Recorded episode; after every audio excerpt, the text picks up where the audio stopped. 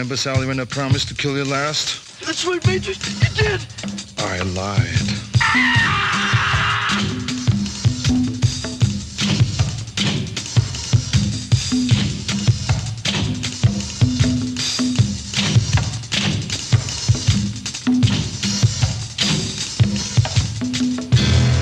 If it's a mission no man can survive, he's the man for the job.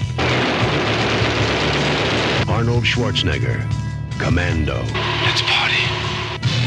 Hallo und herzlich willkommen zur Episode 193 des Banos Kino Podcast. Mein Name ist Patrick und bei mir ist der Daniel. Hallo. Hallihallo. Ja, und äh, ähm, ich freue mich sehr auf heute Abend. Ich bin schon ganz, äh, äh, Giddy. ganz aufgeregt. Giddy, Giddy. Äh, ja, it's great to be here with you, Daniel.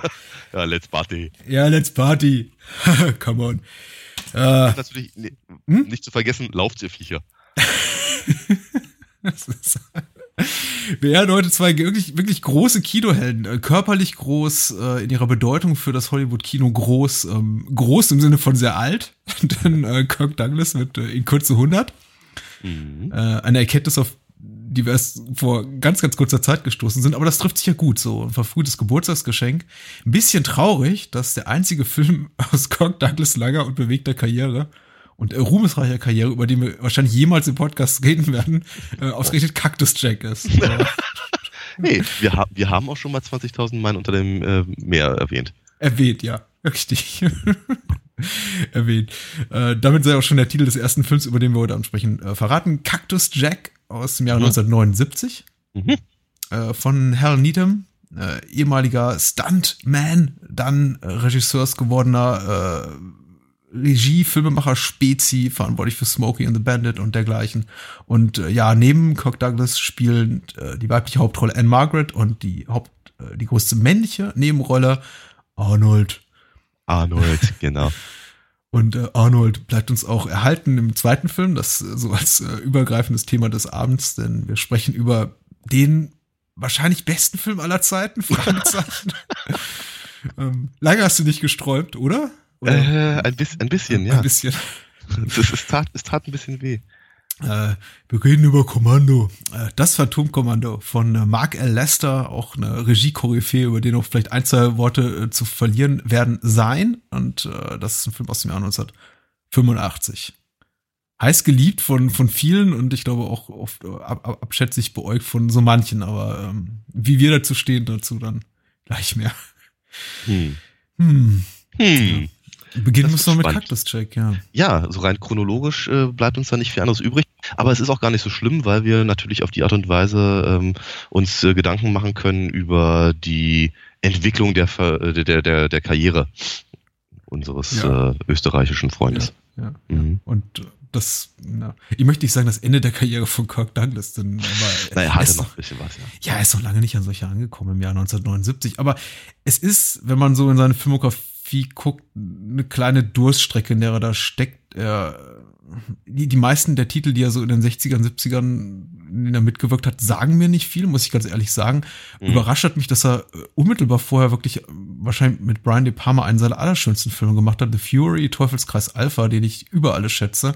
Und dann direkt hier nach Cactus Jack in den mittelmäßigen Sleaze äh, Saturn 3 reingerutscht ist, wo er Mhm. sich überwiegend in, in, im Unterhöschen durchbewegt und der ist Mhm. dann auch irgendwie so auch so ein bisschen bezeichnet für die für den Punkt, an dem er sich da karrieretechnisch gerade befand. Aber gut, äh, darüber soll nicht zu sprechen sein. Wir reden über Cactus Check äh, und Inhaltsangabe bei der OFDB hat geschrieben Sir Craven. Ja. Okay. Und der schreibt hier im Jahre 2003, Cactus Jack, äh, gespielt von Kirk Douglas, ist nicht mehr als ein Western-Taschenganove. Was immer er anstellt, um an das Geld anderer Leute zu kommen, nichts gelingt ihm. Er ist der größte Tollpatsch des wilden, wilden Westens. Doch eines Tages bekommt er die Chance seines Lebens. Im Auftrag des reichen Avery, gespielt von Jack Elam. Das ist, oh, das ist Jack Elam, natürlich. Ja, stimmt. Ja, natürlich. Mit dem, Jetzt- okay, und, und schwer erkennbar in den Augen. Mhm. jetzt wo Sir Craven das schreibt, äh, soll er Miss Charming Jones, Anne Margaret, äh, im, im, im, Deutschen Schönchen Jones und äh, Nee, das ist nicht nee, wahr. Charmant, Jones. Charmant Schönchen Jones. ist heißt jemand anders, entschuldige. Genau. Siehst du Ja. mal. Ja. Und ich habe gerade gesagt, ich bin nicht der Tired. Und ich bin, wenn es erscheint, doch. Und ihren Leibwächter Handsome Stranger, gespielt von ne, Schönchen Fremder, Arnold Schwarzenegger, überfallen. Der Preis, die junge Dame hat die Taschen voller Geld. Doch wie gesagt, Cactus Jack ist nicht besonders geschickt, wenn es darum geht, andere um ihr Geld zu erleichtern. Finde ich auch historisch sehr, sehr schön gelöst, in der Inhaltsangabe einen Satz zu beginnen mit, doch wie gesagt. Ja. Oder erinnert ihr euch das an das, was ich vor drei Sätzen schrieb? Mhm. ja, man merkt Okay. schon. Mhm. Ein feuchtfröhlicher Podcast wird das heute. Äh, Daniel, du, du hast Jack herangetragen. und, Ja, äh, ich, ich, es tut mir noch ein bisschen leid. Ja. rechtfertige dich. Um Gottes Willen. Ich will Zeugnis ablegen. Ähm, ich hatte ihn lustiger in Erinnerung. Das entschuldigt gar nichts. Auch Menno. Verdammt. Ja. Es tut mir so leid. Nein, also ernsthaft, ich hatte, ich hatte irgendwie, ähm, also zum, zum einen hatte ich ihn als, äh, es ist halt, ich meine, oh Gott, ah, Wortfindungsschwierigkeiten gleich äh, zu Beginn. Mm, Ich meine, das Ding ist halt ein live gewordener Roadrunner-Cartoon. Mhm. Und ähm, ich weiß, dass ich mich als, als, äh, als Teenager darüber köstlich beömmeln konnte. Und äh, ich, ich fand es halt irgendwie immer total witzig, Schwarzenegger zu sehen, bevor er halt den, den, den großen Durchbruch hatte. Und einfach auch die Tatsache, dass, wie ich es vorhin schon mal erwähnt habe, ähm, äh, er mal ganz kurz Deutsch sprechen darf. Ja.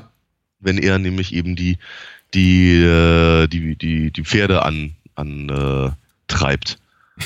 darf, darf er mal ganz kurz ein paar, ein paar Sätze sagen. Die interessanterweise klingen, als hätte er zu dem Zeitpunkt schon, schon äh, seine Muttersprache größtenteils verlernt, weil es hat irgendwie, es ist, es ist alles, es, es ist, es ist re- relativ amerikanisch gefärbt, was er da so sagt. Ja, es klingt komisch. Oder Ja, ne? er, er, er, er versucht, den, ähm, den, den Menschen am Set sein, sein Deutsch als Englisch zu verkaufen. Das klingt wirklich sehr, sehr merkwürdig. Es, Ja. es, es klingt so wie ungefähr wie, wie, wie, wie irgendwie Rennt los, rennt schneller, rennt schneller. Schneller, genau, ja. Ja, das ist Ja. äh, reichlich merkwürdig. Ja. Was Aber- auch immer ihn da getrieben hat. Hm? Ja, ja. Ich, ich mutmaße mal, denn ignoranterweise habe ich zumindest den Film jetzt nur auf Deutsch gesehen, Ja. äh, dass der Film auch im Deutschen ein bisschen dazu gewinnt durch seine relativ lustige Synchronisation, die aber niemals so äh, reiner Brand äh, Ja. gefärbte Untiefen durchwartet, will heißen, es wird nicht so klamaukig, dass man sich wirklich jemals irgendwie die, die Hand vors Auge oder aufs Ohr hält und sagt, oh mein Gott, hör Mhm. mal bitte auf.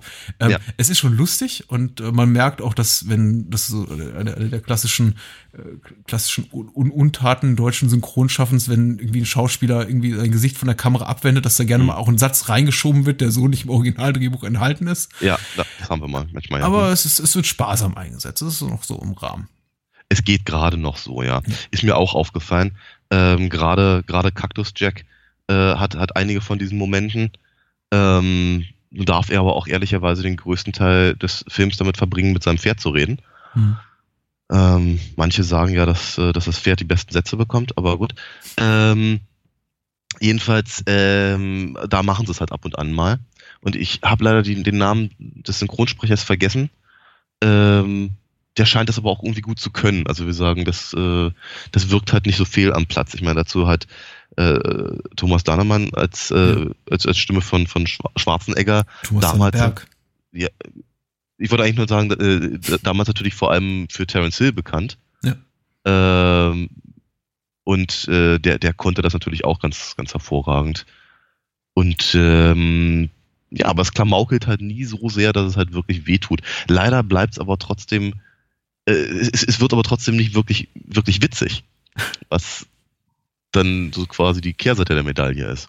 Es ist ja, es ist ja schon, schon interessant irgendwie zu sehen, oder vielleicht auch einfach nur ein glücklicher Zufall, dass äh, Dannenberg Ani als Synchronstimme ewig und drei Tage erhalten blieb, bis, bis Ja. heute. Ja, Äh, und i- man, man ihn hier mit Part, also mit, mit Douglas, aber der eben in der deutschen Fassung von, von einem Synchronsprecher namens Arnold Marquis gesprochen Mhm, wird, der genau, vielleicht, ja. der, der, der vielleicht jetzt namentlich nicht so bekannt ist wie, wie, wie ein Danneberg, aber den man eben auch kennt als Synchronstimme von Bud Spencer, unter anderem.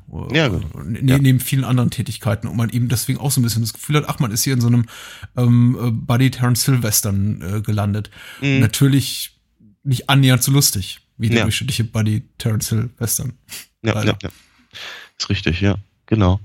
Ähm, dafür muss man aber ähm, Herrn Needham, der, äh, wie du ja vorhin schon gesagt hast, eben dass sich die ganzen Burt Reynolds Filme ge äh, gedreht hat. Cannonball Run, Smoking Genau. Bandit. Richtig. Ähm, äh, durchaus äh, zugutehalten, dass er sich alle Mühe gibt, einen richtigen Western zu, dahin zu legen.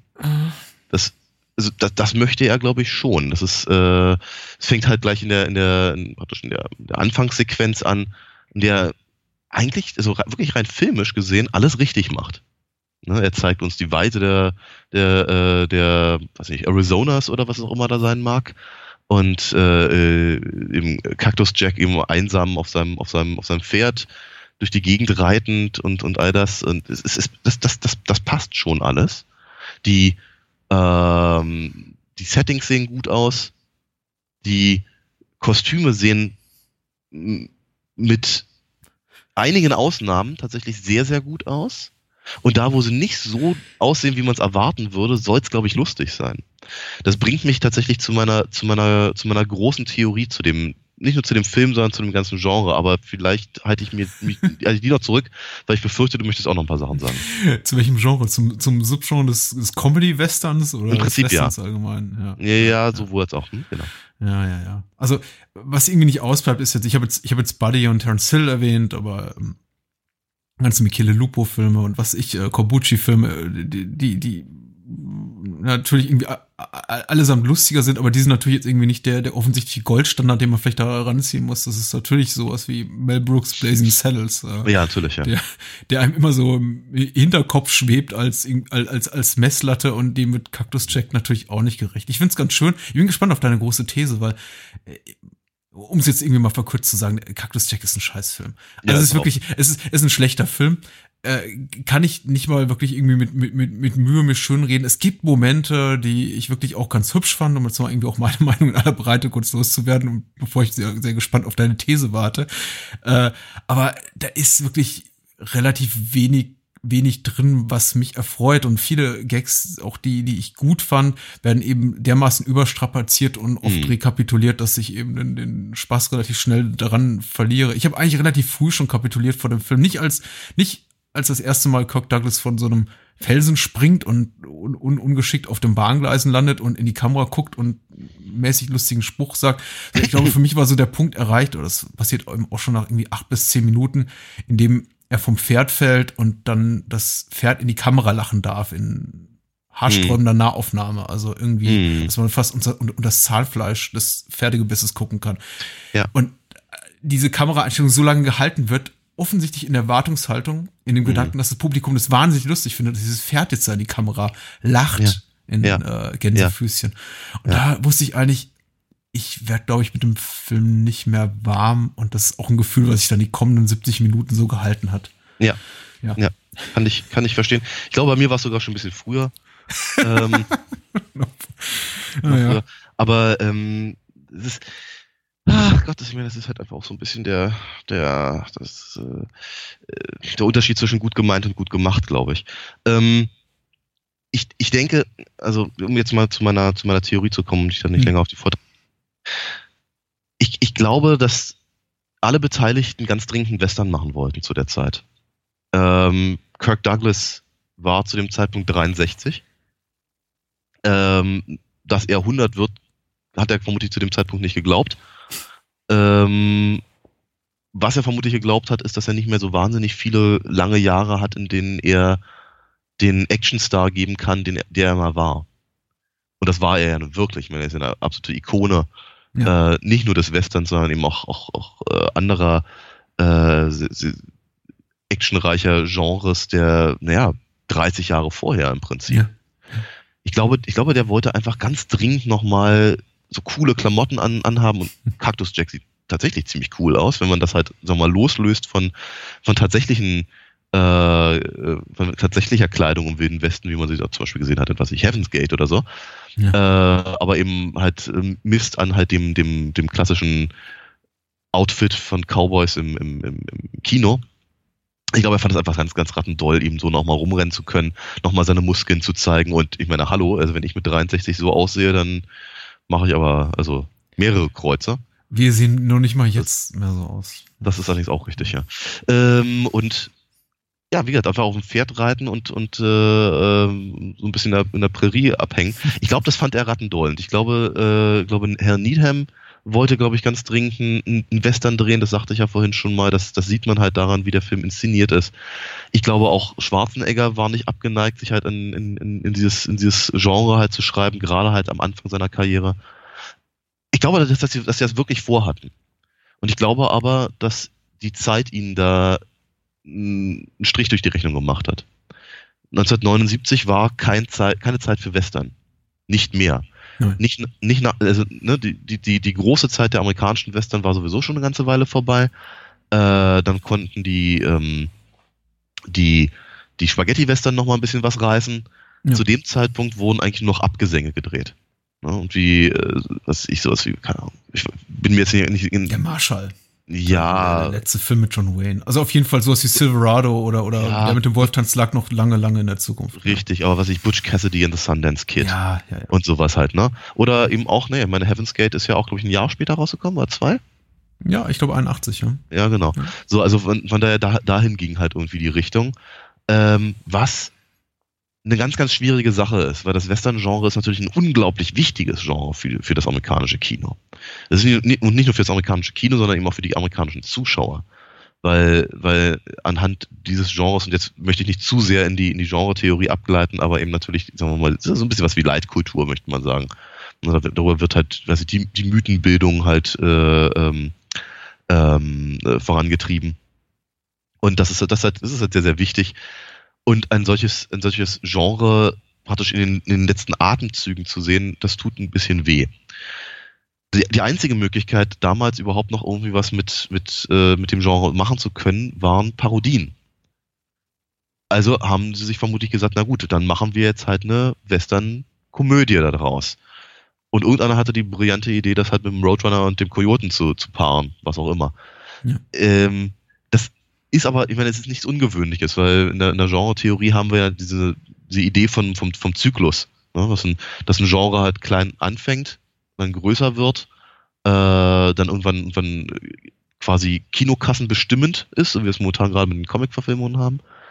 Ähm, und wenn das Interesse abflacht, also Leute, die das, das Publikum sich auskennt, genau weiß, was, was, äh, was in dem Genre halt passiert und wie, wie was funktioniert, warum das da ist, dann bleiben sie weg.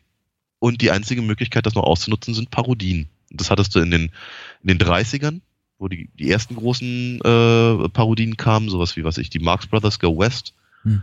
Oder äh, Zwei Ritt nach Texas von äh, hier Laurel and Hardy. Und das hattest du dann eben in den, in den 50ern nochmal mit, äh, wo Männer noch Männer sind. Äh, Partners. Mit ja. ähm, hier, äh, Lewis und Martin. Und halt in der Phase letztendlich dann auch wieder. Und ja, ich, befür ich befürchte beinahe, dass das halt ihre eigen, einzige, ihre einzige Chance war, das zu machen, was sie eigentlich machen wollten. Der Gedanke ist auch nicht verkehrt. Und ich nehme sogar, oder ich möchte dir das abnehmen, dass irgendwie die, dass sich die Beteiligten an dem Film sowohl vor als auch hinter der Kamera wirklich alle von, von Ehrgeiz besessen waren, das irgendwie möglichst, möglichst gut hinzubekommen. Die ändert natürlich letztendlich leider nichts an der Sache, dass, an der Tatsache, dass der Film weit, weitgehend misslungen ist. Zumindest würde ja. es wahrscheinlich neun, neun von zehn äh, Sehern unterschreiben.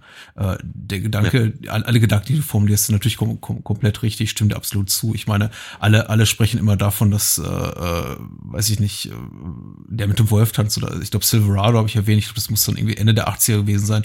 Oder ja, 87, glaube ich, ja. Ein, zwei Jahre später Young Guns oder sowas, dass mhm. das Western-Genre wieder so ein bisschen äh, belebt haben. Äh, aber tatsächlich ist es schon sehr, sehr viel, also es ist nicht erst in den 80ern gestorben. Man kann wirklich allen Ernstes sagen, dass der, der Western an sich das ist irgendwie äh, Filmgenre par excellence, wie es jetzt irgendwie die, die, die neuen französischen Kritiker der, der oh ja. 50er, 60er sagen würden. Das mhm. ist, äh, das ist schon sehr, sehr viel früher gestorben. Und tatsächlich, außer Parodien und Abgesänge war da nicht mehr viel in den 70er Jahren. An, anders ging das eben nicht. Das Problem ist eben, äh, was ich so als solches empfinde, was dem Problem an, was dem Film anhaftet, ist erstmal sein, sind erstmal seine, seine wirklich sehr, sehr mangelhaften Production Values und auch die Tatsache, dass man wirklich Western so nicht wirklich verstanden zu haben scheint von Seiten des Drehbuchautors, von Seiten des Regisseurs.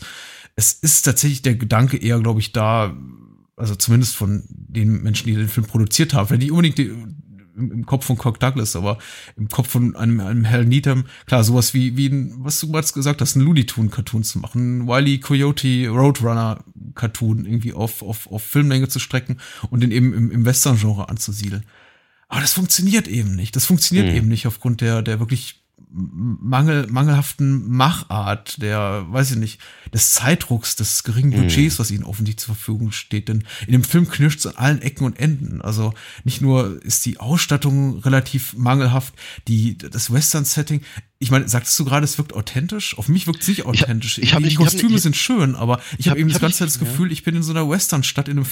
Vergnügungspark. Ja, aber genau das ist der Punkt. Also das, ich sagte nicht, dass es authentisch wirkt, ganz im Mhm. Gegenteil.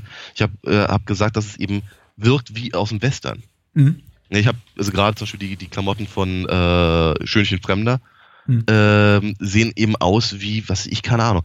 Er sieht, im Prinzip sieht er ein bisschen aus wie ähm, Roy Rogers, der, sing, der singende Cowboy damals. Oder äh, Tom Mix, der rannte auch immer so, so, Ja, so, ja, so poliert rum. Und ähm, äh, ganz abgesehen davon, dass er nie schmutzig wird in dem ganzen Film, von daher würde ich ihn schon fast auch in Richtung hier den, den, den großen Leslie sehen aus äh, das große Rennen rund um die Welt. ähm, aber nee, ich meinte eben tatsächlich nicht, dass die Sachen authentisch wirken, sondern sie sehen eben aus wie ein Western von vor 20 Jahren oder 25 Jahren. Also sowas, in dem Kirk Douglas mitgespielt haben hätte können, Hm. rein theoretisch. Ähm, auch wenn, wenn hier OK Corral zum Beispiel deutlich schöner aussieht. Aber ähm, äh, ich, ich, ich glaube, dass das, das, das mag ein Teil der Parodie gewesen sein. Ich glaube aber eher, dass das, äh, das, das ich glaube einfach, dass die, dass die mit ihrer Idee aus der Zeit gefallen sind und die einzige Möglichkeit, ihre Idee zu retten, war eben diesen, diesen, diesen äh, Warner Brothers Cartoon daraus zu machen. Und ich glaube nicht, dass es eine gute Idee war, wohlgemerkt. Mhm. Mhm. Damit, ich meine, das ist jetzt, äh, ich weiß nicht, ob das eine allgemeingültige These ist oder ob die irgendwie überhaupt haltbar ist, wenn man sie irgendwie mehr als einmal in Frage stellt, aber um, ich glaube, wir haben das Thema auch schon mal angeschnitten in einem anderen Podcast.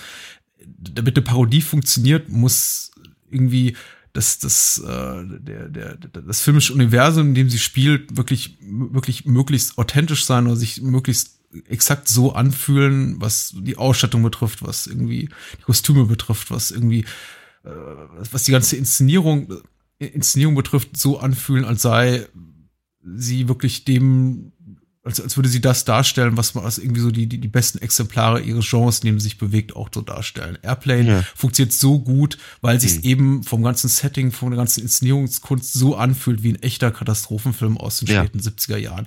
Sowas Richtig. wie Blazing Saddles und Mhm. so ein Gag wie zum Beispiel, dass die Kamera dann in, in, bei diesem großen Barroom Brawl dann irgendwie seitwärts schwenkt und man irgendwie den Regisseur auf seinem Stuhl sitzen sieht und ich glaube, Cleveland Little irgendwie die, die Kamera fast umtritt und solche Sachen dann eben passiert. Ich, oder wird dich jeder sogar jemand am Set äh, äh, erschossen. Also solche Meta-Gags funktionieren nur deswegen, weil sich der Film bis dato eben wirklich unglaublich authentisch anfühlt, trotz all der, Mhm. der absurden Sachen, die wir da eben dort sehen. Und Cactus Jack kommt für mich eben nie an den Punkt. Er fühlt sich immer an wie in einer komplett künstlichen Welt spielend.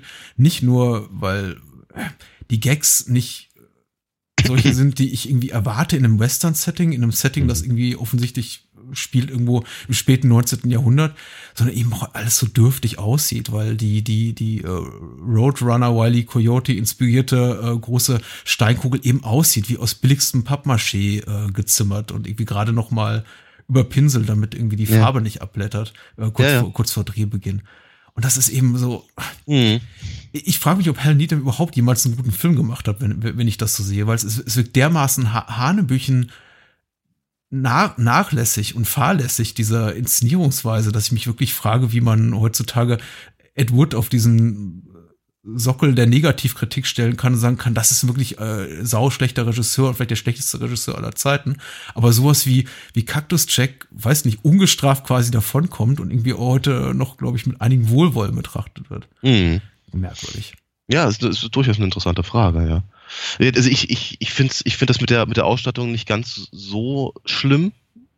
Ähm, wobei die Steine wirklich blöd aussahen, das ist wahr. ähm, ähm, ich, ich, ich tue mich, glaube ich, mit, mit, mit anderen Sachen eher schwer. Und das ist tatsächlich, also äh, ähm, das steckt so ein bisschen in dem drin, was du gerade gesagt hast. Ähm, nämlich nicht nur unbedingt, dass die, ähm, dass die Ausstattung halt irgendwie äh, so wirken muss wie das, was man parodiert, äh, sondern dass man eben sich mit seinem, mit seinem, mit dem, mit dem Film oder dem Genre, das man parodiert, halt so gut auskennen muss, dass die Ausstattung äh, vielleicht sogar nur nebensächlich ist. Mhm. Ja, also was ich, wenn du dir sowas anguckst wie äh, hier Bully Herbies Periode 1, die Ausstattung ist super. Ist trotzdem eine scheiß Parodie, weil er keine Ahnung hat von dem Genre, das er parodiert. Ja, oder selbst Spaceballs, der sehr, sehr gut aussieht, kommt aber niemals an, an, an eben zum Beispiel Blazing Saddles ran. Ähm, weil es eben einfach, weil, weil, weil die, ah, weil nicht nur, also die, wie soll ich sagen, die, ähm, man kann einfach den Finger nicht so sehr drauflegen, wo es, wo es, wo es, wo es weh tut, wenn man sich nicht eben in- und auswendig damit beschäftigt hat. Ja. Oder wie ich immer wieder sage, ich meine, ich arbeite ja nun schon seit vielen Jahren fürs Mad Magazin, da dürfen wir ja auch einige Sachen parodieren. Ähm, äh, am besten parodieren sich die Dinge, die man entweder sehr, sehr liebt oder sehr, sehr hasst. Weil in beiden Fällen weiß man ziemlich genau warum. Und da kann man dann eben auch durchaus da den, den, ja, den äh, gerade erwähnten Finger drauflegen. Was sie hier gemacht haben bei Cactus Jack, und wir da mögen unsere Meinungen halt ein bisschen auseinandergehen, ich, äh, sie, sie haben halt einen ein Film gezimmert, der mit einem schmalen Budget aber zumindest so funktionieren könnte wie ein schmal budgetierter Western aus den, aus den End, End 50er, frühen 60ern.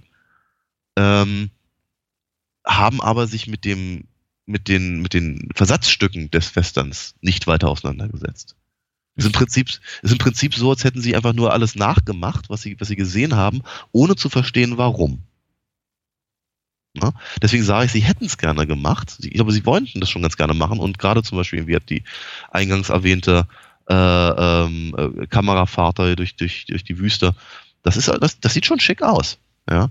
Und ich fand die Westernstadt eben auch durchaus so überzeugend wie äh, in, was weiß ich, keine Ahnung, auch ein Sheriff braucht mal Hilfe oder so. Ja. Mhm. Ähm, aber sie wissen, sie wissen offenkundig nicht genau, wa wa warum es ein Western ist. Das ist ein Problem.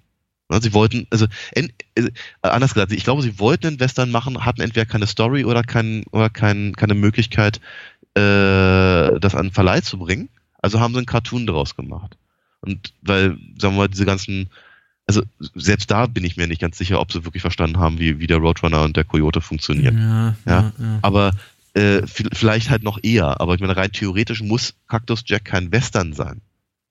Ja, ich glaube, da, da ist nämlich das Problem drin. Und ich will, ich will jetzt auch irgendwie dem, dem vorbeugen, dass jetzt ein Hörer denkt, der den Film gesehen hat. Das sind wahrscheinlich irgendwie nur, nur drei von unseren irgendwie 14 Hörern, die, jetzt, die jetzt denken, ja, aber der Film will ja überhaupt keine Parodie sein. Und ich, ich glaube, das ist auch richtig so. Ich glaube, das ist wahrscheinlich auch, auch, auch richtig so. Ich glaube nicht, dass wirklich Hal Needham und noch irgendwer da gegangen ist, hat gesagt, irgendwie, wir wollen jetzt sowas machen, das so smart ist wie Blazing Saddles oder das irgendwie quasi ein, ein, eine Komödie macht, ohne den Western wirklich per se zu parodieren wie, weiß nicht, Buster Keatons The General oder so. Ein mhm. Film, der natürlich qualitativ so, so weit entrückt ist von Cactus Jack, wie es nur irgendwie geht.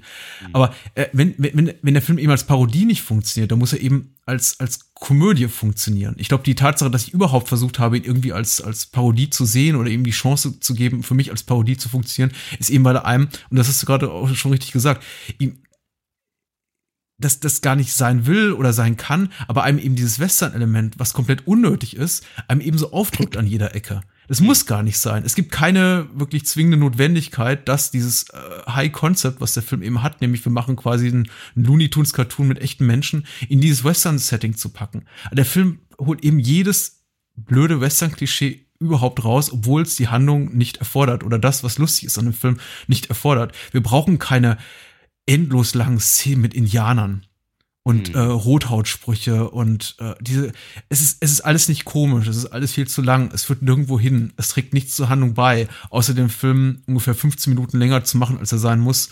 Ähm, aber der Film hört eben nicht auf, diese ganzen Klischees rauszuholen und irgendwie zu verbraten und äh, zu sagen, ja, guck mal, was musste jeder äh, Hollywood-Western der 30er, 40er, 50er haben?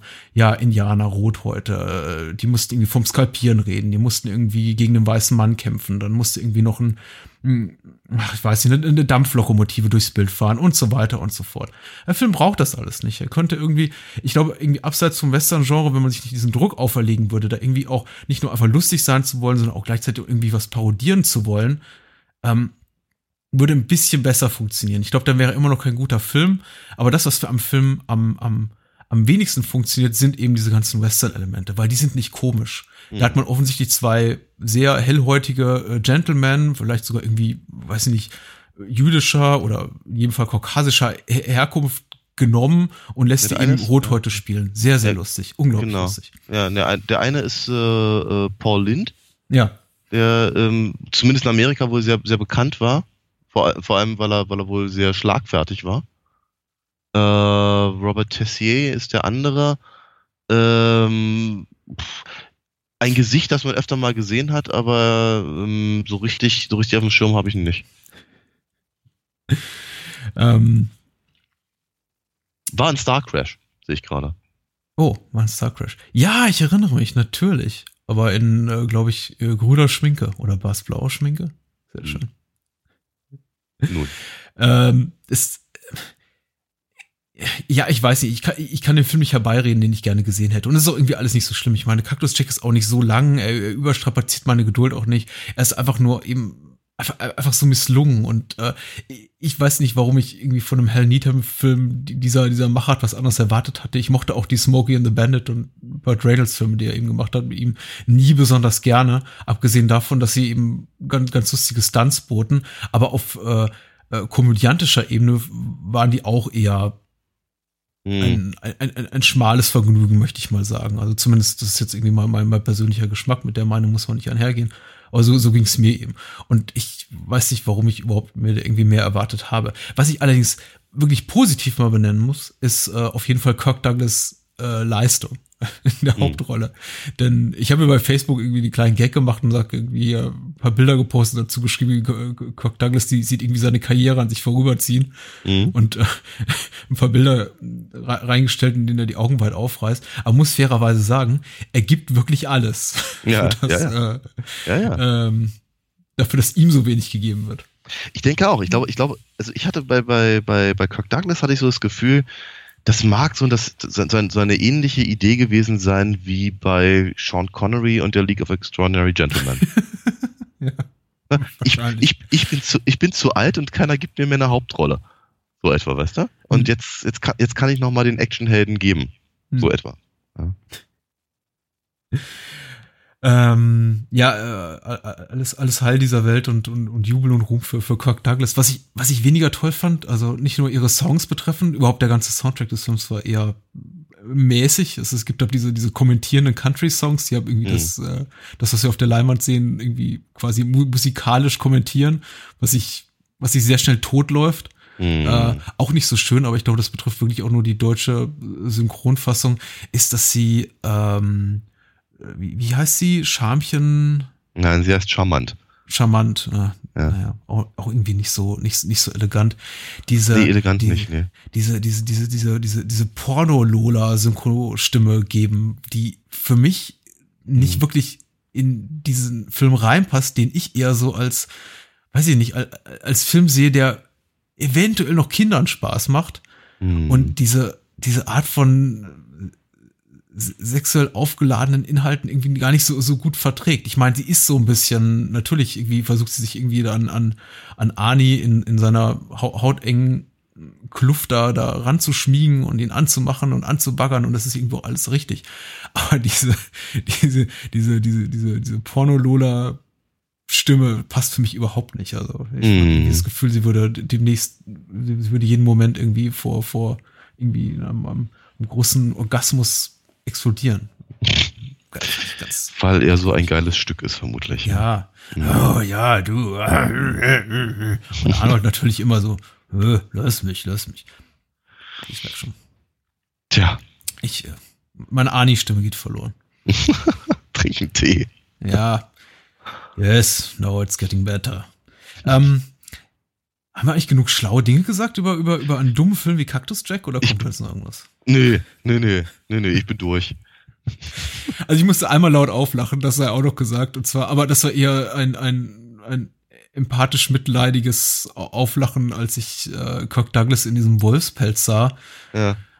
Weil ich wirklich in dem Moment so weit war, dass ich sagte, das könnt ihr diesem Mann, der sich so verdient gemacht hat, um nicht nur um das Hollywood-Kino, sondern das Kino an sich, der auch irgendwie als Mensch eine fantastische Arbeit sein Leben lang geleistet hat und auch zumindest einen tollen Schauspielersohn in die Welt gesetzt hat, das könnt ihr dem nicht antun und ihn in dieses, in diesen blöden Pelz stecken. Mhm. Ähm, das tat mir wirklich leid. Und weh. Es tat mir richtig gehen weh. Okay. Ja. Keine ja, weiteren ja. Kommentare. Ja. Ich halte ja. mich jetzt auch äh, dem, demnächst dann übrigens mal zurück mit Filmvorschlägen. Das geht irgendwie Nein, das ist alles gut. Es ist äh, auch nicht so, dass der Film keinen Spaß macht. Es gibt ja auch äh, schwierige Filme, schwierigere Filme. Wir haben ja irgendwie kurz über die Einsteiger gesprochen und er äh, ist äh, härter gewesen, muss ich deutlich sagen. Okay. Äh, Cactus Jack hat zumindest noch äh, momentär Spaß gemacht in dem Sinne, dass man sich so schön darüber ärgern konnte, über das, worin der Film eben versagt. Hm. Okay. Oh je. Du kannst mir alles zurückzahlen, wenn wir jetzt über Commando reden. Ja! auch bekannt als Phantom Kommando oder auch früher einst als das Phantom Kommando. Der Film stammt aus dem Jahre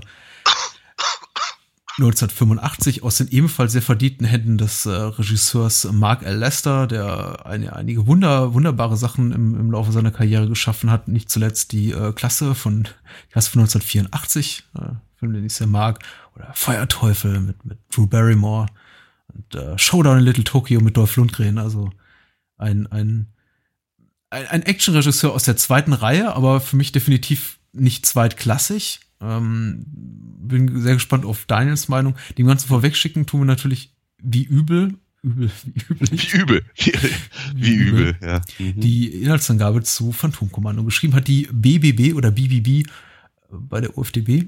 Und er schreibt da, oder sie schreibt da, wer weiß das schon, John Matrix lebt mit seiner Tochter Jenny, gespielt von Alyssa Milano. Was mhm. wer hier der Boss? Oder wer ja. ist hier der Boss? Ja. ja. Zurückgezogen in den Bergen. Am liebsten möchte er seine militärische Vergangenheit als Leiter eines Spezialkommandos vergessen. Doch da werden seine ehemaligen Kollegen einer nach dem anderen getötet. Auch Matrix und seine Tochter werden kurz darauf überfallen. Die Täter unter ihnen Bennett, Bennett, eine aus Matrix Einheit.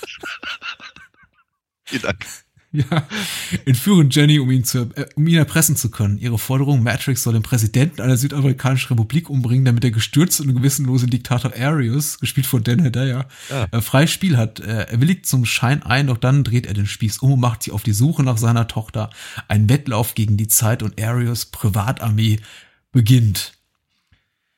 Äh, Kommando ist, äh, Commando ist uns das ein oder andere Mal schon untergekommen, also zumindest un, uns beiden in, in Gesprächen darüber, was wir denn mal machen wollen. Und ich glaube, ich habe ihn ein, zwei Mal nebenbei fallen lassen und dein Replik war, wenn ich mich korrekt erinnere, immer so ein bisschen so, dass es, dass du wenig Lust empfindest auf dieses äh, klassische äh, Steroid- und Testosteron getränkte 80er Körperkino oder erinnere richtig. ich mich da falsch? Ja, nee, ist absolut, absolut richtig. Es ist, es ist, es ist, äh, es ist erschreckenderweise so gar nicht mein Fall.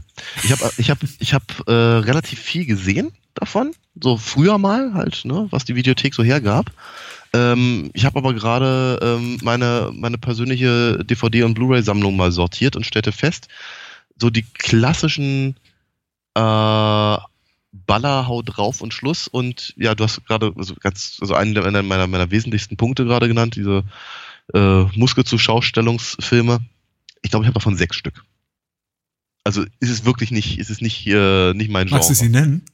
Äh, ich habe sie gerade nicht im Kopf. Aber Cobra? Nee. Cobra ist Muss? Naja. Nee. Hm. Nee. Irgendein Rambo-Teil? Ja. Das schon. Aber ähm, und, und jetzt Commando. Aber ähm, nee, ich, was ist, ist denn da noch dabei?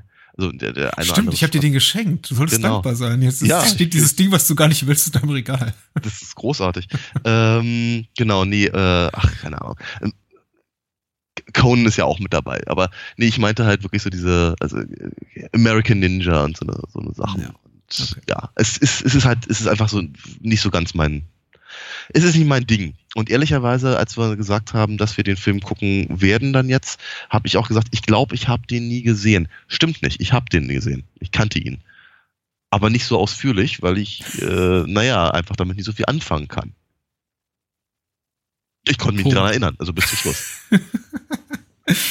äh, äh, ich habe mit Phantom Commando eine, eine wesentlich längere Geschichte, oder ich meine, du hast vielleicht, vielleicht hast du so eine ähnlich lange Geschichte, aber du kannst dich einfach nicht dran erinnern. Aber ich habe noch eine sehr bewusst erlebte und lang, lang zurückreichende Geschichte mit Kommando oder Commando oder das Phantom Kommando, weil es für mich immer so ein, so ein Videofilm Gral war in der Form, dass er eben in Deutschland nicht un, ungekürzt erhältlich war. Es war irgendwie, kam einfach in einer Zeit raus, die von innerdeutschen Zensurmaßnahmen sehr geplagt war, wo es eigentlich fast unmöglich war, wenn man jetzt nicht gerade eine, weiß ich nicht, wer, wer überhaupt, ich meine, wer, wer kam ungekürzt davon? Eigentlich niemand. 85 war wirklich ein Jahr, in dem jeder Jackie Chan Film geschnitten wurde. Jeder Steven Seagal Film geschnitten wurde. Wobei Seagals Karriere war gerade da erst kurz vorm Erblühen. Aber überhaupt Action-Horrorfilme ging gar nicht. Und wenn dann überhaupt mal irgendwas in äh, un- unzensiert in die deutschen Kinos kam, dann konnte man sich sicher sein, dass da irgendwie nur brutal kurz auf VHS dann eben erschien. Und bei Mhm. Kommando war es eben auch der Fall. Kommando kam nicht ungekürzt raus, da fehlten dann 60, 70 Sekunden. Man konnte auch äh, erahnen, was da fehlte, weil das eben die Art von ähm, schlampiger Schnittarbeit war, wo dann einfach ähm, Szenen mitten in der Kamerabewegung da irgendwie reingeschnitten wurde und was einfach komplett holprig aussah oder Ani in, in, in, in die wilde Natur ballerte, man aber irgendwie niemanden sterben sah am anderen Ende der äh, Gewehrmündung oder MG-Mündung. Also es war einfach so hochgradig lächerlich. Also musste man irgendwie ins Ausland reisen oder sich sonst woher den, den ungekürzte Tape bestellen. Und so war es dann wirklich auch, glaube ich, mit, mit äh, dann endlich in meiner Volljährigkeit angekommen, so Mitte, Ende der 90er. Einer meiner großen Schätze dann dieses, die, die, die, die, die, die, die äh, britische VHS von, von. Commando in den Händen zu halten. Na, das war schon ganz toll. Mhm. Zu der Zeit hat mich der Film dann aber schon gar nicht mehr so angeturnt, denn als ich den Film dann endlich hatte, dachte ich irgendwie so, hm, ja, hm, nee. Eigentlich ist es gar nicht mehr so mein Ding. Da war ich, glaube ich, dann auch schon so, so langsam in meiner, meiner Film-Snob-Phase, in dieser, dieser zorniger junger Mann-Phase und irgendwie mir ist gar nichts gut genug und ich will jetzt Arthouse gucken. Und dann fange ich irgendwie auch noch an, sowas wie, wie, wie Film und Literatur zu studieren und plötzlich will ich davon nichts noch, ja. wissen. Ja, und jetzt so seit einigen Jahren kommen eben Filme wie, wie Commando wirklich zu mir zurück, weil Aha. ich wirklich, glaube ich, glaube ich, eine Schönheit drin sehe, die ich zuletzt wirklich so als, als Teenager gesehen habe und Mhm. die, die, die mich sehr, sehr anspricht. Ich sage nicht, dass Commando durchweg gut ist, aber wahrscheinlich ist es doch mein Lieblingsfilm überhaupt. Irgendwie so auf seine Weise. Äh, Unter all diesen- überhaupt? Ja, unter all diesen Körperkino Ah, okay, danke. Filmen. Die- Denn, also, ja. Hm? der, der Film ist ein der, der Film ist ein Kunstwerk. Einfach, der Film ist ein Kunstwerk dessen, was er ähm, machen will. Das, was er machen will, irgendwie in seiner, ich sag immer irgendwie, aber es ist einfach in seiner pursten Form. Er zeigt genau das, was er will. Er erreicht genau die Ziele, die er sich selber steckt. Äh, nicht mehr und nicht weniger. Er will keine Love Story erzählen. Er will nicht über Gebühr lustig sein, abgesehen von Anis relativ, ja, un unsmarten One-Linern, die wir da wahrscheinlich noch hier und da zitieren werden. Ähm, er Wenn tut genau das, was. Bitte? Wenn ich mich erinnern könnte. Oh, don't wake my friend, he's dead tired. Ja. Okay. Ähm, let off some steam, Bennett. Das ist so, das ist, Wenn du sie sagst, erinnere ich mich wieder dran. Ja, aber von alleine hätte ich sie nicht zitieren können.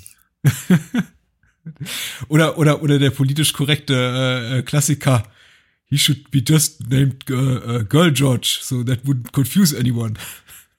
Ja, der war. Why doesn't he call himself Girl George? Und dann sagt Alyssa Milano sowas wie, oh Dad, that's so lame. Ist nicht sowas wie nicht wie that, That's so last year. Ja, sowas. Ah. Mann, das ist so vor zehn Minuten. Ja. ja. Kurz, kurz nachdem sie, kurz nachdem sie äh, unterlegt von, ich glaube, James, ist es James Horner, der den Score geschrieben hat, unterlegt von, Ja, von. James Horners wunder, wunderbarem Score, Eis essen und Rehe streicheln waren. Ja. Und ich weiß nicht, in solchen Momenten, ich weiß nicht, wie man diesen Film nicht lieb haben kann, der irgendwie hat diesen, diesen, diesen kom- vollkommen unwirklichen Menschen zeigt, der irgendwie mit, der, der mit, mit äh, Schweißperlen auf dem Bizeps, die man überhaupt erstmal gar nicht wahrnimmt, außer in Körperteilen, die der Film Ja. zur Schau stellt, äh, dann plötzlich so sieht in dieser wunderbar anheimelnden, lie liebenswürdigen Vaterrolle mit Ja. der, äh, mit dem Ja. zukünftigen Playmate Alyssa Milano an seiner Genau, Seite. und wenn, er grinst, sieht er ein bisschen aus, als würde er der, der, der Kleine den Kopf abbeißen. Ähm, ja, Ja. ich finde, also genau das, was du gerade sagst, ist alles, was mich an dem Film stört. Nein, und noch vermutlich ein bisschen mehr. Also ich finde ihn, ich finde ihn, äh, ich finde ich find ihn von der Story her unglaublich schlampig. Ähm, es, es, oder anders gesagt, die Plot-Idee ist gar nicht verkehrt. Ne, so dieses, ich meine, ich kann mir, kann mir wirklich, ich kann, kann, kann mir vorstellen, wie, wie der Film damals gepitcht wird und wie ein Mann mit einer Mission und der hat nur elf Stunden Zeit, um sie zu erledigen. Ja. Oder sowas in der Richtung. Ne? Und damit ist doch eigentlich die Sache schon mal verkauft. Das ist, und das ist auch tatsächlich gar nicht so verkehrt. Äh, ich meine, was er alles tatsächlich in diesen elf Stunden leistet, ist, geht also auf keine Kuhhaut. Ähm, äh, dass Subtilität jetzt nun wirklich nicht, ist weder, weder, weder sein Ding noch der Filmemacher-Ding und das Publikumsding zu sein scheint, sei mal dahingestellt. Ähm, ich finde, ich, äh, es ist, der Film ist voll von ekligen Stereotypen, die dann auch noch schlecht gespielt werden. Also, also ich, hab, ich, ich, sah, ich sah die Liste der Leute, die da mitmachen. Und ich freute mich. Ich freute mich wirklich bei jedem einzelnen Namen, weil ich irgendwie dachte, ey, kenne ich, kenne ich, kenne ich. Würde ich jetzt gerne sehen. Ne? Und, Ja. und dann kommt Dan Hedaya und denkt mir, oh, nee, komm, geh weg. Ja, nicht, nicht mit dem Akzent. Also, das, das, das, das, geht jetzt. Ich gebe, ich gebe zu. wahrscheinlich schwä sch schwächste Figur im ganzen Film. Aber, aber nenn nenn noch ein paar weitere, die dich geärgert haben. Ähm, äh, ich habe seinen Namen jetzt gerade vergessen. Vernon Wells als, als pummeliger Schurke Bennett im Ketten. Ja, genau, ja, genau. ja, wo ich irgendwie dachte, was, was, was, was, was, was hat die dazu getrieben, den nun ausgerechnet als, als Oberbösewicht für, für Arnie halt hin, dahin zu stellen, ihm, ihm, ihm ein, ein selbst gehäkeltes Netzhemdchen umzu, umzuhängen äh, und eine, und eine, und eine, eine, eine dicke Fahrradkette um den Hals zu hängen. Also, was, was, ganz ehrlich, wenn, wenn, wenn der mal durch, in, in, in der Art und Weise durch in, in, in Cruising durchs Bild gelaufen wäre, hätte ich mich nicht gewundert. Ich glaube, Ja. es ist, also der, der gelungenste Gag des Films ist für mich, glaube ich, ein unfreiwilliger, nämlich äh, der, dem sich äh, ähm, äh, Bennett im Finale, also Vernon Wells im, im Finale mit, mit, mit, mit Arnie kloppt und ihn, ihn damit aufzieht, dass er körperlich außer Form ist. Ja, der- Und sowas sagt irgendwie, Der ist schön. äh, you, you, you're getting old, Matrix. Und Ja, ich ja. dachte, oh Gott, ja. Kämpfst gegen dieses, das, dieses Steroidmonster und Ja. machst auch noch Sprüche. Ich, und, aber ich frage, ich habe ich hab mich teilweise wirklich gefragt, ist, ist dieser Film vielleicht eine Parodie? Ja. Ja. Das, das, das, das, kann ja alles gar nicht so ernst gemeint sein. Habe ich gehofft. Ich glaube, der Film hat alles ernst, was er tut. Und ich glaube, das ist irgendwie, da, da, darin liegt auch die Kunst. Ich glaube, hätte man versucht, da irgendwie ein parodistisches Element einzubauen, hätte der Film nicht funktioniert. Hätte der Film jemals irgendwie sein, sein, sein, sein, seine eigene Schludrigkeit und seinen Zynismus und seinen, äh, seine Dummheit auch irgendwie auf so einer Metaebene kommentiert, in der Form, dass man gesagt hätte, hier, lieber Zuschauer, Augenzwinkern, wir wissen, was wir hier tun. Ich glaube, in dem Moment würde der Film auseinanderfallen. Mhm, Für mich funktioniert der kann Film deswegen eben so gut, weil er so unglaublich eintönig, eingängig und engstirnig ist und wirklich nur dieses eine Ziel hat, möglichst viel äh, äh, rassistische Stereotypen, dumme Menschen, schlechte Sprüche und äh, in Perfektion äh, dargestellte Explosionen und äh, Gewehrsalven zu zeigen. Ja. Und ideologisch ist der Film natürlich der letzte Mist. Das ist irgendwie, das ist, das ist Hanebüchner Unsinn, der wahrscheinlich nur einem, einem, einem AfD-Wähler gefallen würde. Aber äh, in, in, in dieser, in dieser, in dieser, in dieser singulären Denke, die dieser Film fährt, diese, diese, diese, diese Schiene, diese, diese, diese ideologische, sehr, sehr enge, enge Schiene, in der der Film fährt, ist ja eben perfekt. Mhm. Und deswegen auch für mich unglaublich, unglaublich gut zu genießen. Wenn ich anfange, über den Film nachzudenken, zerfällt er in tausend Einzelteile. Mhm. Aber äh, wenn, wenn ich Das- ihn so vor mir sehe zum wiederholten Mal und mich darauf einlasse, äh, wunderbar. Perfektion. Hm, okay. Schwierig Ja, dagegen das- zu argumentieren. Ja, eben, Äh, natürlich. Ja, das ist, das ist, das, da versuche ich jetzt Ähnlich auch schwierig, als wenn ich, als, als, als wenn, äh, in dem Moment, wenn du sagst, ach, ich mag den Film einfach. Ja, das ist genauso blödsinnig, ja. Aber ähm, nein, ich meine, aber es ist halt, also, äh, also ich, hatte, ich, hatte mich, ich hatte mich wirklich gefreut, äh, äh, hier David Patrick Kelly zu sehen. Ja, Ähm, ist doch super. Ja, ja, und er, er, also als, als, äh, als so, so schnöseliger, mutmaßlich zugeguckster 80er Heini kommt er recht gut. Man fragt sich so ein kleines bisschen, warum dieser Yuppie-Arsch irgendwie in dieser, in dieser Organisation da drin ist. Aber na gut, okay, von mir aus. Er macht seine Sache tatsächlich relativ gut.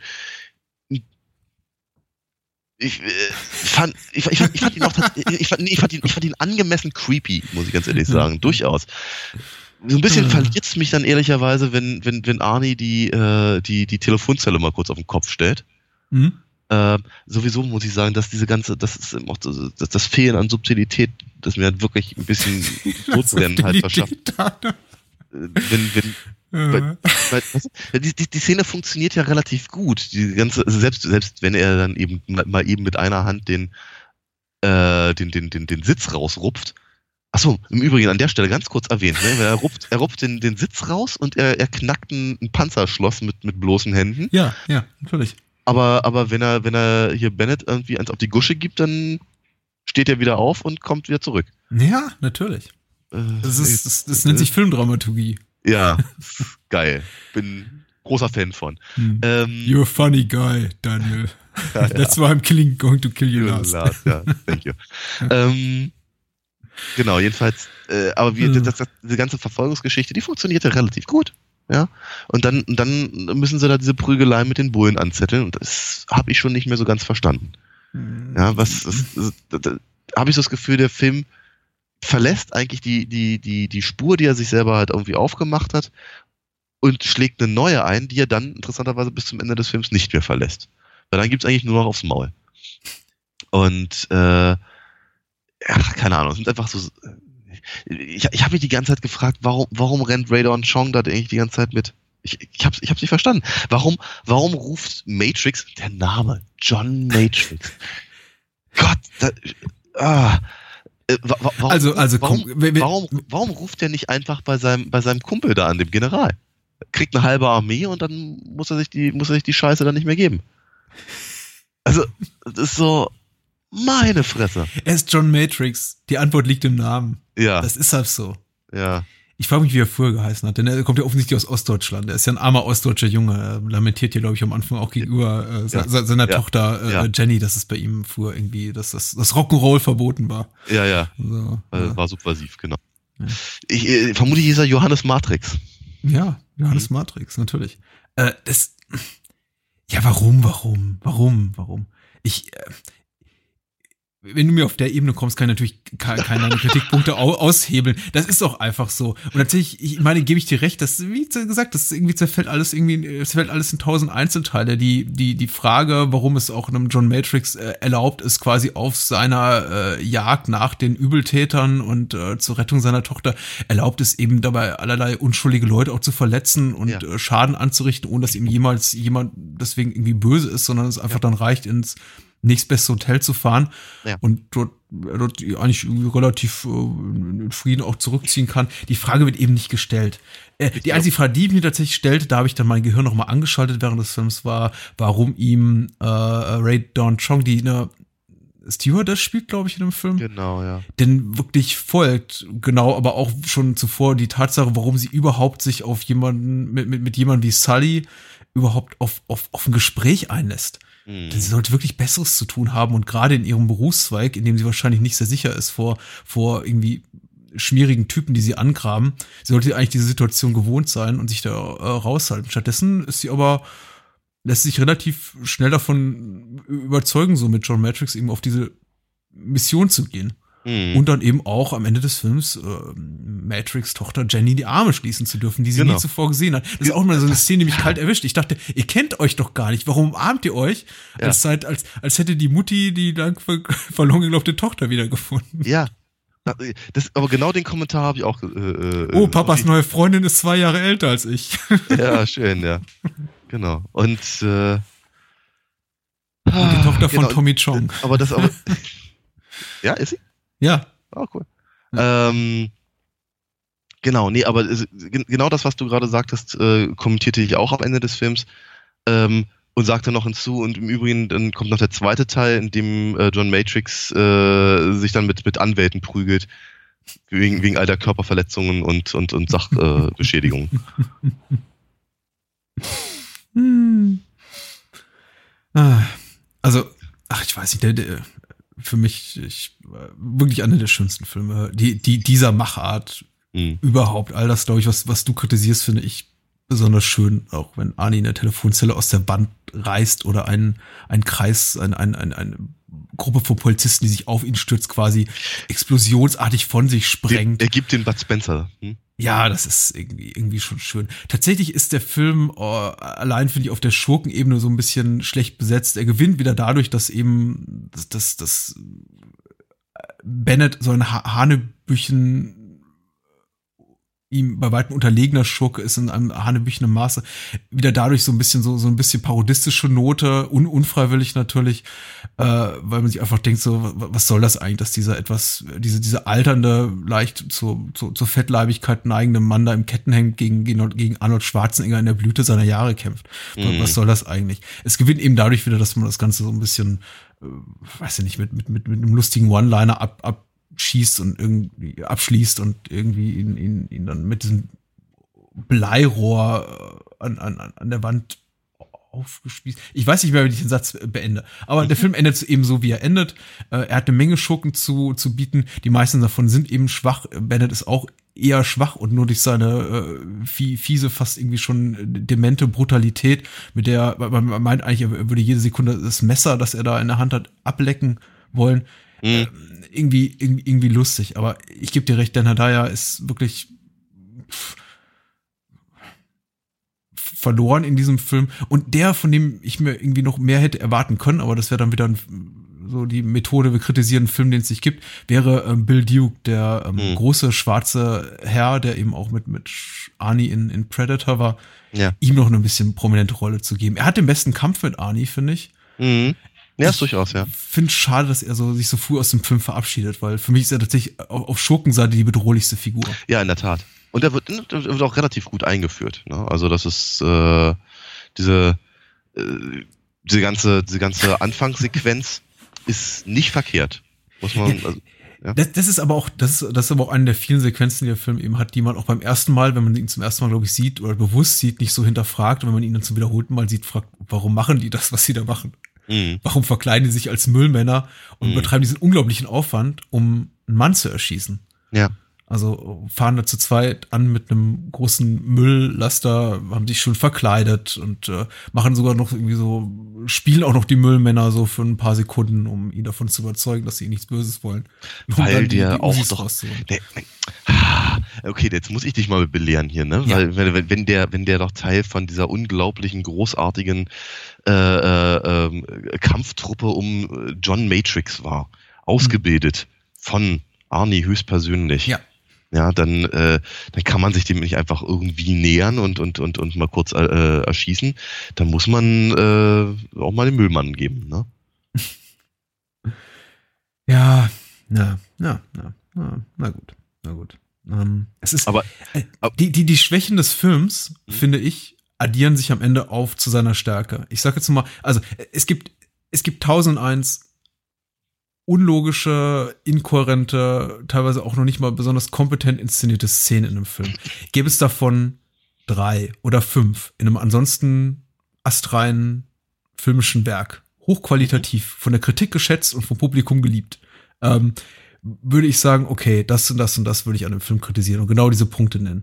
Die Sache ist, Commando setzt sich eben nur aus diesen hanebüchenen Szenen zusammen. Und das Ja. macht ihn dann wiederum, äh, transformiert ihn zu einem hervorragenden Film, wie ich finde. Denn der, Okay. er hat, er, er, er- bietet einem, finde ich, also für, für mich kein, keine wirkliche Angriffsfläche für Kritik irgendwelcher Art. Mhm. Er, er, er, er bietet absolut nur das, das, das Minimum an Handlung, das Minimum an Figurenzeichnung, um mich bei Laune zu halten und den Rest der Zeit unterhält er mich mit wunderbar inszenierten Blödsinn.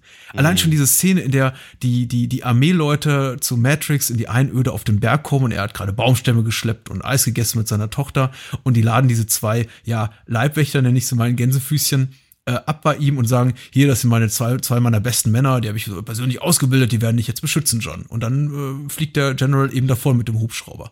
Und es vergehen, du kannst die Zeit nehmen, ungefähr 20 Sekunden, Mhm. bis die, bis die Schurken kommen und alles niedermähen. Und natürlich auch seine beiden Leibwächter dann tot sind. Ja, ja. Ähm, absolutes Minimum nur an Zeit. Wunderbar ökonomischer Film, äh, Mhm. keine Zeitverschwendung, kein äh, ähm, äh, ist der letzte Tag in meinem Job, morgen kaufe ich mir mit meiner Frau ein schönes Boot und dann äh, endlich Ruhestand und, und nichts, nichts, nichts dergleichen. Keine Charakterzeichnung, nichts. Da sind, da sind John und Jim und die sind tot. So. Weiter, weiter im Text. Und Mhm. äh, das, das, das finde ich, erhebt der Film dieses, diese, diese Stringenz und diese, diese Ökonomie, äh, dieses ökonomische Geschichten erzählen, wie zu so einer Kunstform, dass ich äh, ihm wirklich da nichts ankreiden kann, auch wenn er Mhm. irgendwie versagt auf narrativer Ebene. Auch fast jeder. Mhm. Äh, man kann mir, glaube ich, auch nicht mehr folgen. Und ich glaube, ich kann auch niemanden bekehren, der den Film nicht mag, ihn, ihn deswegen zu mögen. Aber mir Naja. macht's einfach Spaß. Das- Das glaube ich, das glaube ich dir gerne und da sind wir natürlich bei dem nächsten Totschlagargument äh, gelandet. Ähm, es ist auch, es ist auch in Ordnung. Also ich möchte das auch überhaupt nicht nehmen. Ich möchte auch keinem, keinem der Hörer das nehmen. Ähm, ich finde, ich finde, ich finde dieses, das ist so schlecht, das ist schon wieder gut Argument. Nein, War das nicht- ist es nicht- nicht. Nein, es, ist, es geht aber arg in die Richtung. Und äh, damit, damit tue ich mich halt immer ein bisschen schwer, weil ich, weil äh, ich habe ich hab einfach ein Problem mit äh, diesem, diesem erzkonservativen ähm, Baller-Genre der, ähm, der, der, der äh, 80er. Das habe ich, das habe ich eben ehrlicherweise in vielen, bei vielen Filmen, deswegen äh, habe ich eben diese Filme noch normalerweise nicht bei mir rumzuliegen. Ähm, und hier habe ich eben, oder sehe ich eben, oh, das soll jetzt kein blöder Witz sein, aber ich sehe halt so eine Art Matrix, Hm. äh, an der sich irgendwie sämtliche Van Damme-Filme der kommenden zehn Jahre orientieren. Nur, dass dann eben die Dame keine äh, Stewardess ist, sondern meistens eine Journalistin. Aus welchen Gründen auch immer. Und Steven Seagal noch mit dazu. Ähm, und wenn ich, ich nochmal, ich, ich, ich tue mich mit dieser Argumentation halt wirklich wahnsinnig schwer zu sagen, irgendwie, dass, es, dass das im Prinzip so ein, so ein brillanter Auffahrunfall sei, der halt eben in genau diesen, in Äh, diesen Das Dings habe ich halt aber so nicht gesagt. Ich habe gesagt, nur auf erzählerischer und figürlicher Ebene, nicht auf inszenatorischer. Der Film ist sehr, sehr kompetent inszeniert. Das, Das ist ein hervorragend gemachter Film, finde ich. Ja, das habe ich auch nicht wirklich angezweifelt. Aber äh, die, mein Punkt ist tatsächlich der, dass ich nicht finde, dass das ausreicht. Ja. Das- Und, und es eben auch durchaus, es ist exemplarisch, es ist symptomatisch Hm. für ein Genre, das mir nichts gibt, aber auch gar nichts. Und mich ehrlicherweise ein bisschen sauer macht. Weil dieses, dieses, au- auch dieses, keine Ahnung, 250 äh, irgendwie südamerikanisch aussehende Menschen abzuknallen, finde ich verachtenswert. Mhm. Und äh, ich, ich, ich, ich lehne es einfach strikt ab, das in irgendeiner Form zu gutieren. Ähm, ich, ich, ich mag diese Filme nicht. So einfach ist das. Und ich, ich, ich, ich versuche mich mit dem, mit dem Film trotzdem natürlich auseinanderzusetzen. Und hätte ich damals im Studium besser aufgepasst, dann könnte ich vermutlich noch ein bisschen was über den Körperkult sagen, weil das finde ich mit einem der interessanteren Aspekte äh, der ganzen, der ganzen, des ganzen Genres. Ich, ich finde aber eben tatsächlich diese ganzen Sachen äh, einfach nicht schön. Und das ist für mich komplett nachvollziehbar. Und du hast auch, finde ich, in dem Kontext, innerhalb dessen du a- argumentierst, äh, komplett recht mit deiner Einschätzung. Und ich, ich, ich teile die durchaus. Und äh, ich habe es ja auch bereits vorhin erwähnt, ich, ich, ich mache da auch aus meinem Herz keine Mördergrube. Der Film hat eindeutig äh, faschistoide Züge. Äh, das hat ein Kino von eines Michael Bay ebenso und ich Ja. kenne noch irgendwie ein Dutzend weiterer Filmemacher, die nicht offensichtlich als Filmemacher äh, gel gelten, die man irgendwie mit, mit, mit solchen Ideologien in Verbindung bringt, auch, auch noch nennen. Hm. Ähm, ich, ich, spaß mir jetzt aufgrund der Tatsache, dass ich irgendwie bei Commando bleiben will und nicht über die, die, die diese anderen Menschen reden Ja. will. Aber du hast natürlich vollkommen recht. Äh, aber für mich funktioniert, ja, ich kann das nicht aushebeln, das, was du gesagt hast. Für mich bleibt die Tatsache ähm, bestehen dessen, was ich eben gerade versucht habe zu argumentieren, dass er eben Mhm. in dem, was er versucht, in dieser, in dieser singulären Denke sehr, sehr gut funktioniert. In dieser, äh, das Wort Filterblase ist in den letzten Wochen sehr, sehr in geworden, aber irgendwie in dieser, in dieser Blase, in diesem, in diesem Kontext, in dieser filmischen Welt, in der sich bewegt, sehr, sehr gut funktioniert, mich sehr, sehr gut unterhält und ich ihn auch letztendlich ähm, ehrlicher, um mal ihm irgendwie was ideologisch Positives anzukreiden, ihn ehrlicher finde als äh, viele, viele Filme, die Arnie im späteren Verlauf seiner Karriere gemacht hat, in denen eben versucht wurde, die ganzen Gräueltaten, die er begeht, irgendwie hm. im positiven Licht erscheinen zu lassen. Ja, okay. Ich meine, das ist Paradebeispiel für sowas, ist immer Terminator 2, in dem dann äh, T2, in dem Arnie äh, immer wieder sagen darf oder stellvertretend John Connor für ihn, ja, du hast ihn ja nicht umgebracht, du hast ihm irgendwie nur, nur beide Knie kaputt geschossen oder mm. äh, weiß ich nicht, äh, 18 Leuten den Arm abtrennen darf, aber Hauptsache am Ende äh, scrollt dann so eine Statistik über den, über die Kinoleinwand, die sagt irgendwie Casualties Zero. Mm. Ähm, und Ani auch äh, noch mehr irgendwie als der der der der Held, der keinem was Böses will, mit äh, mhm. äh, doch irgendwo in einem ganz tiefgründigen Charakter, der noch irgendwie ihm steckt, äh, da, dargestellt wird. Das mhm. gefällt mir weniger gut. Das hier ist wirklich schlicht. Es ist eine Figur, die eigentlich gar nicht sowas hat wie eine, wie eine wirkliche Seele, die eigentlich nur so eine Tötungsmaschine ist, die Aber ist einzig und allein als mhm. Mensch nur darüber definiert wird, dass sie Rehe mag und gerne Eis isst. Aber ist das, aber Entschuldigung bitte, aber ist das nicht, also ich meine, bis, bis hierhin habe ich dir absolut zugestimmt. Ähm, aber ist das nicht, also dass, dass er keine Seele hat, ist, wird das nicht äh, in irgendeiner Form äh, aufgebrochen, einfach durch diese, durch die Tatsache, dass er das eben alles macht, um seine Tochter zu retten? Hm. Ich, ich, ich, habe, ich habe das Gefühl, dass da ja irgendwie in gewisser Weise zumindest schon etwas Ähnliche, Ähnliches angelegt ist. Ne? Der will ja gar nicht mehr äh, Soldat sein und, und, und, und Leute umbringen. Aber er muss ja, weil er, weil es ja um seine Tochter geht. Ne, das ist, im, im, ich, ich, ich, möchte, ich möchte nicht noch ein Fass aufmachen. Wir waren eigentlich gerade so an so einem schönen anderen Punkt angekommen. Aber äh, es, ist, es, ist, es ist im Prinzip so ein bisschen wie diese alte, diese alte Zivildienstverweigerungsfrage. Ne? Was, was würden sie denn machen, wenn einer mit einer, äh, keine Ahnung, der Russe steht vor der Tür, ja, und äh, will ihre ganze Familie vergewaltigen? Würden, und sie haben ein Gewehr. Und wenn du dann sagst, ja, natürlich würde ich, würde ich meine Familie verteidigen, schwupps, ist dann, dann äh, mhm. der Antrag mhm. abgelehnt, weißt du? Das ist so eine schwierige Argumentation. Ja, es ist eine schwierige Argumentation. Ich finde im, im, im Kontext der, der, der Filme, die sich an Ähnlichem versuchen und diese, diese, diese ganze Konstellation äh, Mann zum Extrem getrieben durch äh, Umstände, die er nicht beeinflussen darf, äh, kann, äh, ist ja ist ja auch irgendwie so ein, so, so ein klassisches 80er Hollywood-Kino-Ding. Ja, das hast ja. du in, in äh, Ein Mann sieht rot, 1, 2, 3, 4, 5, äh, in jeden Teil, den du willst. Das hast du in, in Rambo 2, in Rambo ja, ja. 3, also Rambo 2 noch mehr als in 3 und, und so weiter und so fort. Wenn man Natürlich. ein bisschen weiter kramen würde, würde man wahrscheinlich noch irgendwie 20 weitere Beispiele finden. Und für mich ist einfach, äh, und die sind auch alle ungefähr zur selben Zeit rausgekommen. Alle irgendwie ja. zwischen Anfang der 80er und äh, wahrscheinlich Mitte, Ende der 80er.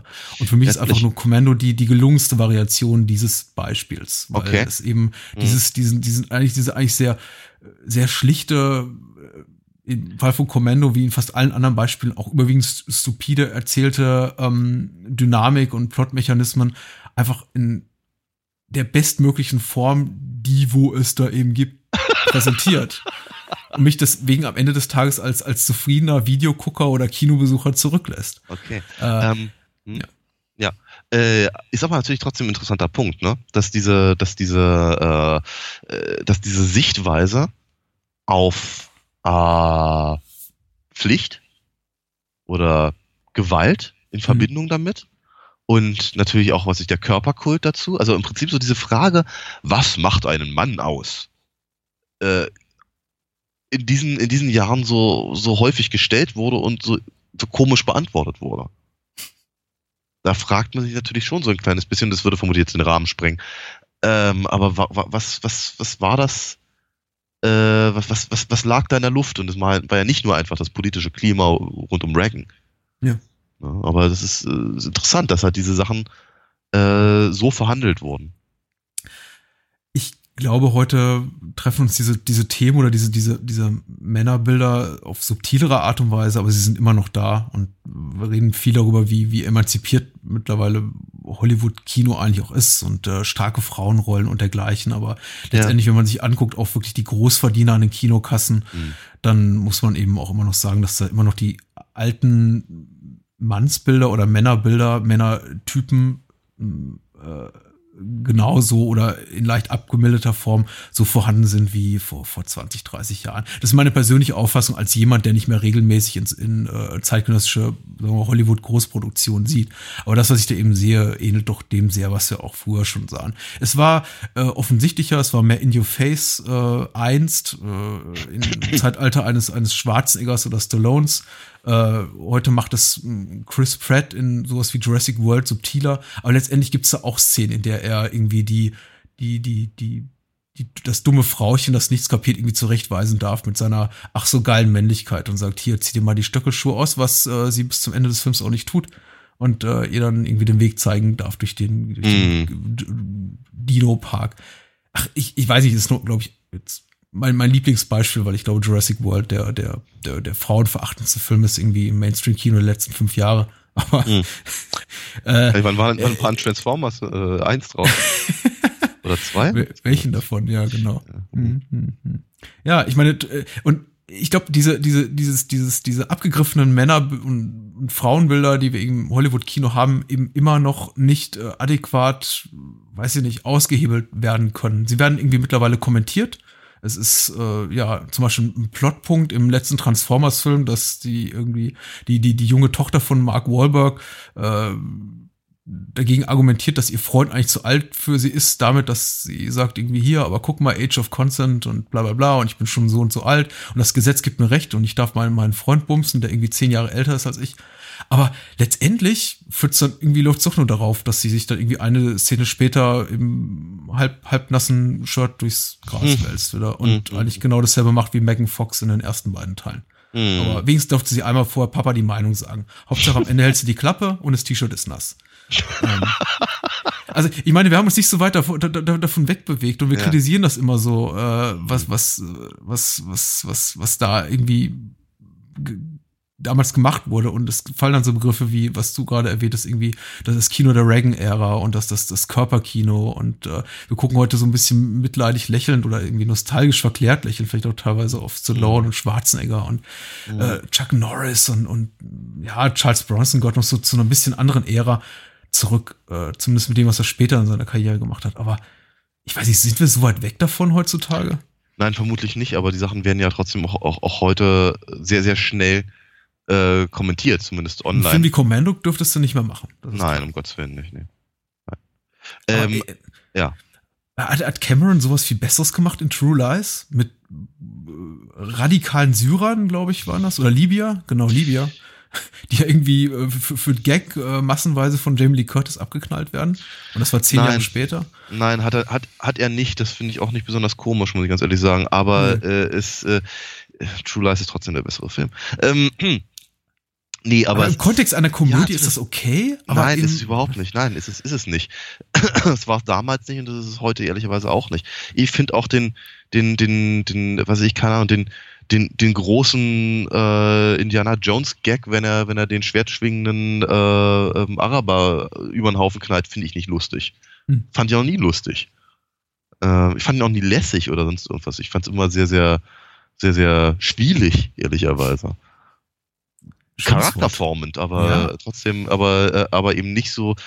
Äh, ja, äh, als ich ihn mal im Kino gesehen habe äh, und, das ganze Haus lachte, dachte ich mir, was ist mit den Leuten los? Ich verstehe das nicht. Ich kann, ich kann über sowas nicht lachen.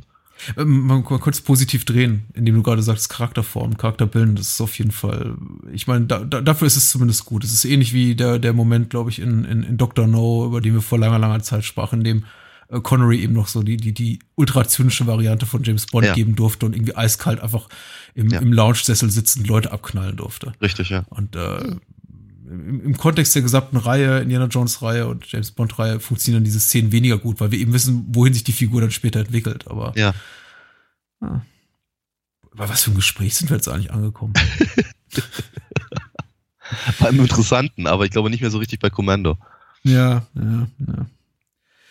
Äh, ich glaube, und ich glaube, um dem Vorwurf vorzubeugen, dass wir, der wir ja wirklich nicht sind, äh, und hoffentlich auch nicht der ein oder andere neue Hörer das von uns erwartet. Ich glaube, wenn wir ein, ein, einer von diesen Trash-Film oder äh, So Bad It's Good Podcast wären, dann würden wir wahrscheinlich auch immer nur äh, eine Szene nach der anderen in Commando herbeizitieren und uns über die Affigkeit dieser Szenen irgendwie lustig machen. Wie zum Ja. Beispiel, dass, dass nie eine Kugel Ani trifft, obwohl er irgendwie von 20 Leuten gleichzeitig auf freier Fläche beballert wird oder Ja. naja, äh, dergleichen eben. Hm. Wir, wir, wir sparen uns das. Und ich, ich glaube, ich bleib bei meiner Meinung, trotzdem ich mir all dessen, was man dem Film anhaften konnte, zu Recht bewusst bin, dass du gesagt hast. Ah, ist das so. Er, er, Hm? er, er, er pläsiert den schlichten Teil meines Gemüts. Und ich, Und das in Vollendung. das möchte ich dir, wie gesagt, nicht nehmen. Ja, ja. Äh, E.T.A. Hoffmann hat das sch- schöne Wort mal äh, benutzt in einem, einem, einem seiner Gedichte, entu, enthusiasmiert. Äh, enthusiasmiert. Sehr hübsch. Sehr hübsch. So, womit das Thema auch erledigt wäre. Ja, haben wir drüber gesprochen. Ja, endlich. Ähm, wir haben noch mindestens einen, einen Lieblingsfilm von mir in diesem Jahr, aber das verraten wir jetzt noch nicht. Der, der nächstes Mal machen wir erstmal wieder ein Kinojahr, oder? Ja. Was machen wir denn, Daniel? Äh, genau, wir machen im nächsten Jahr wieder mal ein, eins uns, äh, nächsten Jahr, jetzt verwirrst du mich völlig. Im nächsten Jahr machen wir wieder unsere nächsten- Kinowoche. In der nächsten Woche äh, machen wir ähm, das Jahr 1995. 95. Mal gucken, was uns das Jahr bietet. Wir sind ja, die, die 90er sind ja immer so eine, so, so eine 50-50 Chance. Ja, ich bin sehr gespannt. Hm. Wir hoffen aufs Beste und ähm, mein Gott, ich hätte mir mal einen lustigen Ani-Spruch zurechtlegen sollen. Und es gab doch so viele. ich habe alles, Ich weiß wieder keinen.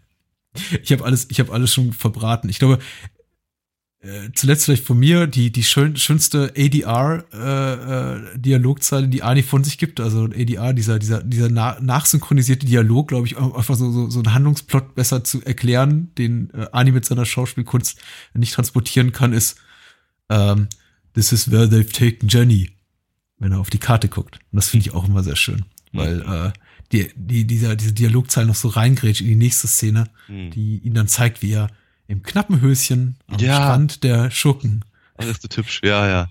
Äh, hast, du eigentlich, ankommt. hast du eigentlich rausgefunden, warum der sich da so anmalt? ja, das, das gehört dazu, oder? Was so, würdest du ah. machen? Nicht mich anmalen. Ich würde dasselbe tun. Na, ist doch hübsch. Ja, auch wenn ich äh, ungleich Viel Besser muskulöser bist du ja als, als, äh, Arnie. Klar, besser aussehe im knappen Höschen als Arnie. natürlich. Ja, ja. You're getting old, John. Und, Lauf ähm, zu Viecher. ach, jetzt habe ich Bennett mit Arnie. Äh, es wird immer schlechter. Wir müssen aufhören. Ja. Gute Nacht. Bis denn.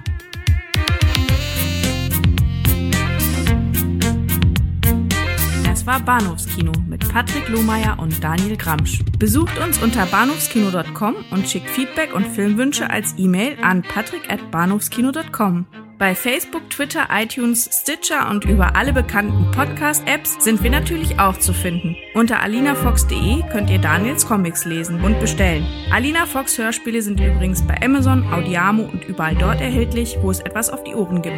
Natürlich auch im gut sortierten Einzelhandel. Vielen Dank fürs Zuhören und adios.